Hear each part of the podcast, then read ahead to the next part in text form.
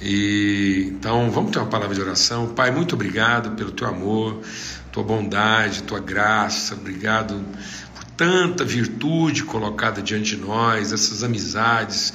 Tá aqui recebendo esse gesto carinhoso do Reinaldo, da Braulio aqui lá é, do continente do continente americano, lá no norte americano.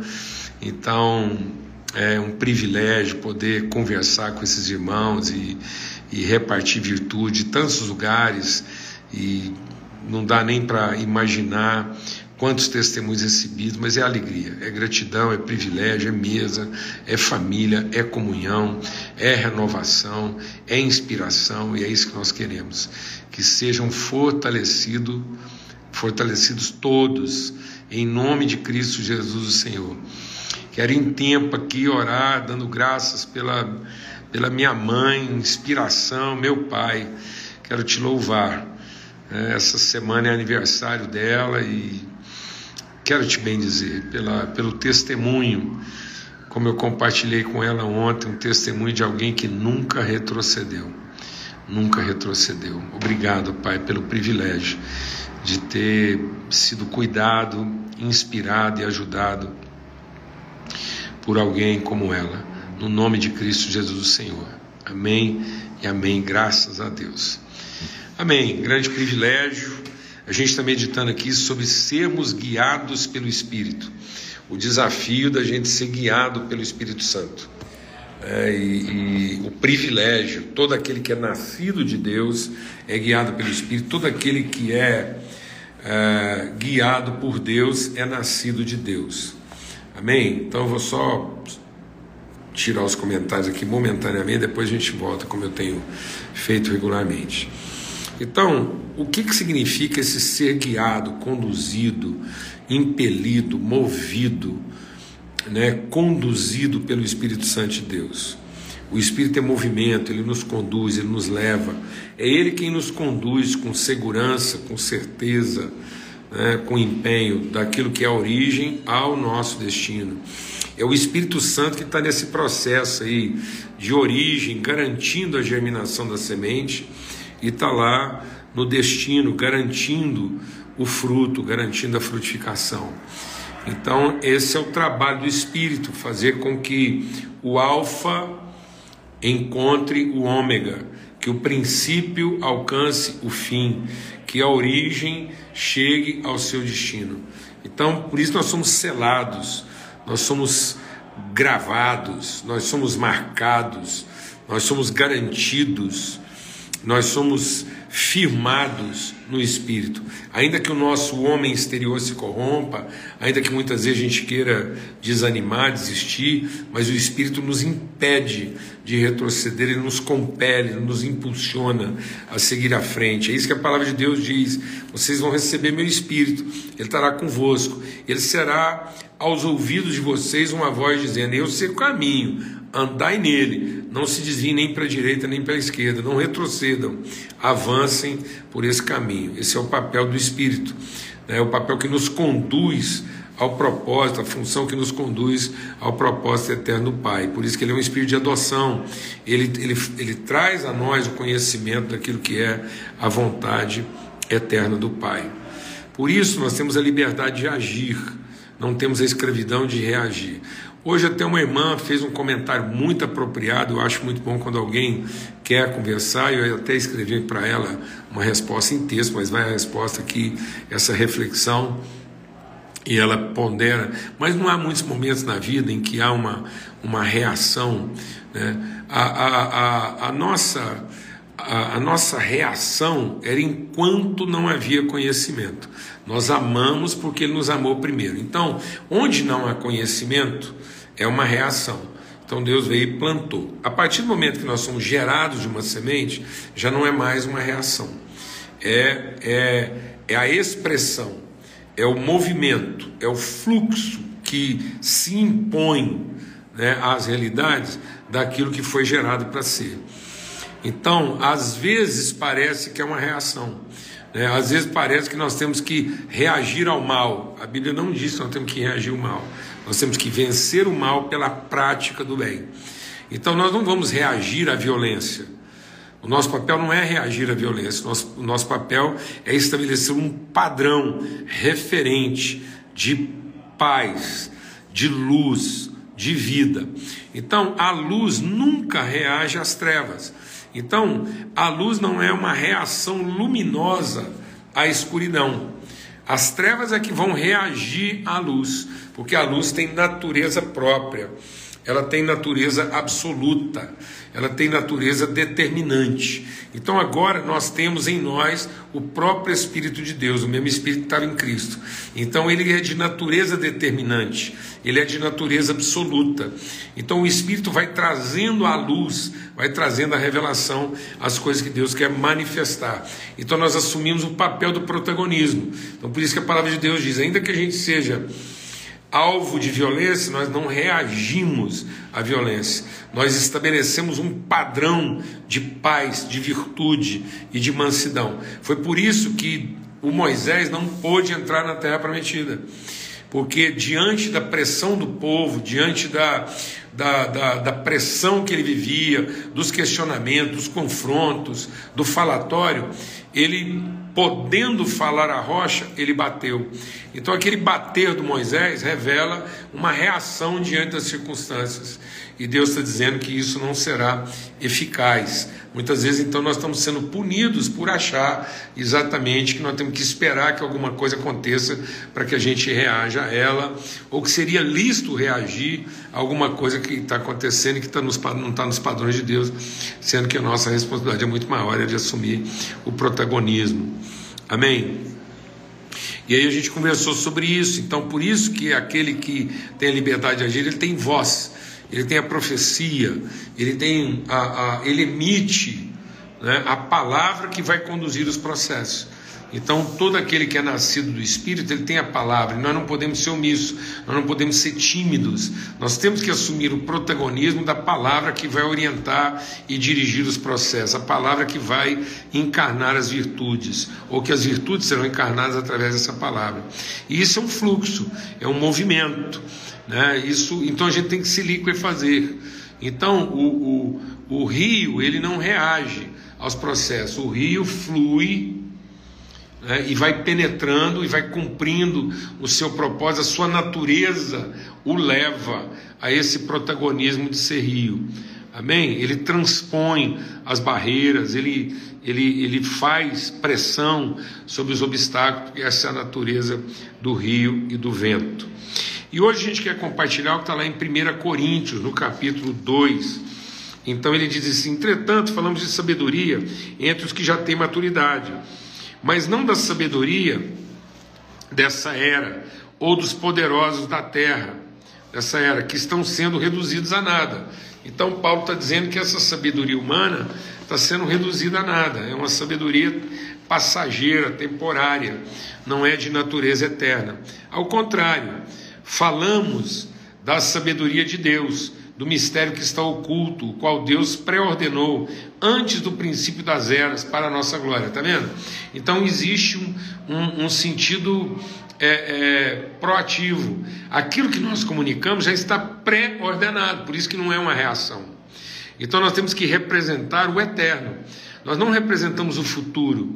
É, a nossa expectativa de futuro é uma reação, muitas vezes, ao presente. Por isso que muito crente está sendo frustrado, porque ele está deixando que a sua fé fique refém das circunstâncias e ele desenhe o seu futuro a partir das suas insatisfações presentes, sendo que Deus não manda a gente desenhar coisa alguma a partir de uma insatisfação, de uma contrariedade ou de uma resistência, mas Ele quer que a gente desenhe todas as coisas a partir daquilo que dele se revela como sabedoria eterna, a partir dos padrões eternos e não temporais.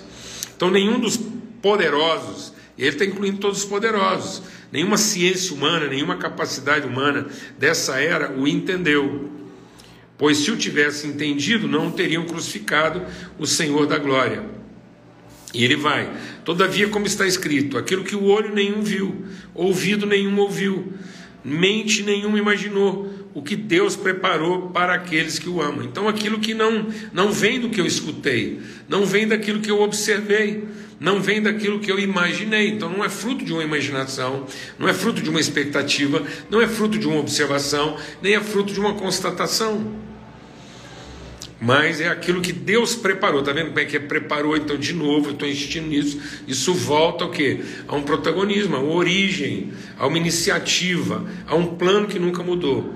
Mas Deus revelou a nós por meio do seu Espírito. Deus revelou a nós por meio do seu Espírito. O Espírito sonda todas as coisas, até mesmo as coisas mais profundas de Deus. Pois quem conhece os pensamentos do homem, a não ser o Espírito do homem que nele está, da mesma forma, ninguém conhece os pensamentos de Deus, a não ser o Espírito de Deus. Nós, porém, não recebemos Espírito do mundo, mas o Espírito procedente de Deus, para que entendamos as coisas que Deus nos tem dado gratuitamente. Pois delas também falamos, não com palavras ensinadas. Veja que coisa tremenda. O texto aqui vai percorrendo a trajetória que a gente percorreu. Né? A liberdade do agir, o falar, o pronunciar, o declarar, o ser conduzido. Falamos com palavras ensinadas pela sabedoria, não falamos com palavras ensinadas pela sabedoria humana, mas com palavras ensinadas pelo Espírito, interpretando verdades espirituais para os que são espirituais. Quem não tem o Espírito não aceita as coisas que vêm do Espírito de Deus, pois eles são loucura e não é capaz de entendê-las, porque elas são discernidas espiritualmente. Mas quem é espiritual discerne bem todas as coisas, e ele mesmo não é de ninguém discernido, pois quem conheceu a mente do Senhor para que possa instruí-lo, nós, porém, temos a mente de Cristo. Então, quem é guiado pelo Espírito vive essa liberdade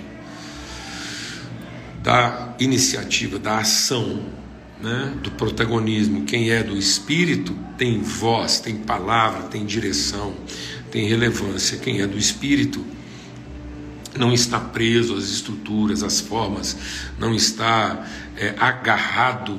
Então ele, ele é, veja que interessante, o mesmo sentimento que houve em Cristo Jesus, ele sendo em forma de Deus, não teve por usurpação, mas se esvaziou e assumiu. Então, essa transformação, essa liquefação, né? Jesus vem e ele se liquefaz, ele vira sangue e água, vento e espírito, ele sopra, ele, ele vira vinho, ele vira pão.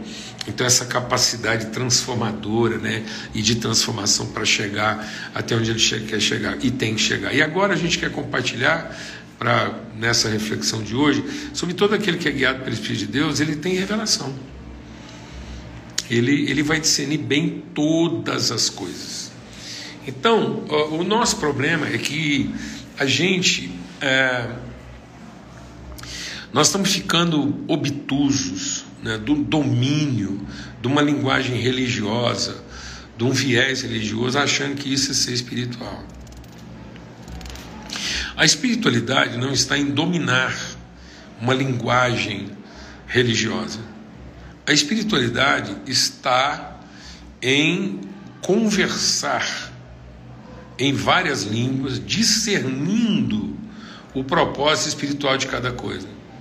Então, o homem natural avalia as coisas pelo aspecto natural. O homem natural avalia por aquilo que ele é capaz de perceber, constatar, comparar. Então, a ciência humana, por mais desenvolvida que ela seja, ela reduz ao limite daquilo que pode ser observado, comparado e deduzido. Mas aí entra o homem espiritual e às vezes ele não tem o nível de observação, deixa o Espírito de Deus ministrar no nosso coração. Às vezes ele não tem o nível de observação, ele não tem os recursos de comparação e, portanto, ele não tem a capacidade de conclusão de uma ciência humana. Então, para a ciência humana, ele seria um indouto, um ignorante, ele pode até ser um ignorante. Por quê? Porque ele não tem é, é, a oportunidade da observação, ele não tem os recursos da comparação e ele não tem a, as competências, né, muitas vezes, da, compara, da, da conclusão. Então, ele, ele pode passar como alguém indouto, alguém que não, não tem ciência. Mas ele está habilitado a participar de qualquer roda de conversa e sem passar vexame. O nosso problema é que às vezes nós estamos passando vexame. Alguns irmãos nossos, eruditos na ciência dos estudos teológicos,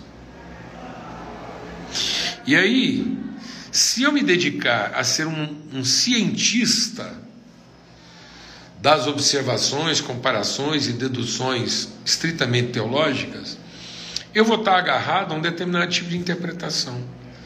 Eu vou me tornar discípulo de algum intérprete. Mas não vou ser a testemunha do que, que o Evangelho de fato significa. E o Evangelho, como Evangelho, ele carrega o sentido e o significado de todas as ciências. Então, todas as ciências só vão encontrar significado quando as ciências estiverem sobre a orientação, a direção do Evangelho, não da religião. E o nosso problema hoje é que a gente se tornou cientistas eruditos da religião com pouca autoridade e propriedade para falar sobre qualquer assunto. E às vezes uma pessoa indouta, mas totalmente guiado pelo Espírito Santo de Deus, em qualquer assunto, mesmo um assunto ao qual ele não tem o domínio da ciência, você pode ter certeza que no abrir da sua boca, a sua palavra será relevante, porque o Espírito Santo revelará para ele coisas ocultas que ninguém sabe. E aí ele vai ser a grande surpresa. Como? Como uma pessoa aparentemente indouta consegue ter propriedade? É isso que inculcava os eruditos nos dias de Jesus. Os eruditos não ficavam impressionados com a erudição de Jesus. Eles ficavam impressionados com a propriedade, a sensibilidade, a percepção de Jesus em falar de qualquer assunto. Em nome de Cristo Jesus. Todos os que são guiados pelo Espírito de Deus têm essa autoridade. E muitas vezes nós não estamos desfrutando dessa autoridade, porque nós estamos querendo nos render a um pragmatismo, a uma lógica, a um domínio, a um controle que só faz sentido para a nossa vaidade, porque a gente não quer assumir o risco de ser guiado pelo Espírito. Mas está dito aqui, Paulo está dito, e olha que Paulo era um cientista, um homem de ciência teológica. E ele diz: Mas sabe, o homem espiritual é aquele que discerne bem todas as coisas. O homem espiritual está habilitado a ser convidado para qualquer assunto. E ele não vai passar vexame, desde que eles não se meta a besta o problema é que muitas vezes a gente quer se meter a besta e achar que é o nosso domínio, a nossa avaliação, a nossa capacidade de acumular informação. Não, amados. É a nossa sensibilidade. É a nossa sensibilidade em ser o canal, o duto limpo.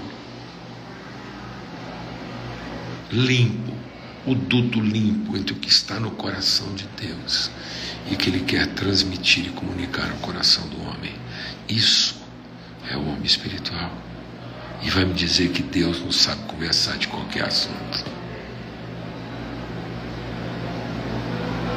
E vai me dizer então que dependendo do assunto rolar, Deus tem que sair da sala porque ele não tem cátedra. Então fala para mim qual é o assunto que o nosso Pai não tem cátedra. Então, se é o Espírito dele que nos conduz, ele vai sussurrar aos nossos ouvidos aquilo que ele reservou só para nós, os segredos do seu coração. Abraça isso. Todos que são guiados pelo Espírito discernem bem todas as coisas. Forte abraço. Até amanhã, se Deus quiser. Que alegria poder estar aqui. Muita gratidão, apesar de todos os apertos, lutas e desafios. Muita gratidão poder viver tudo isso em ambiente de família. Fica na paz até amanhã, se Deus quiser.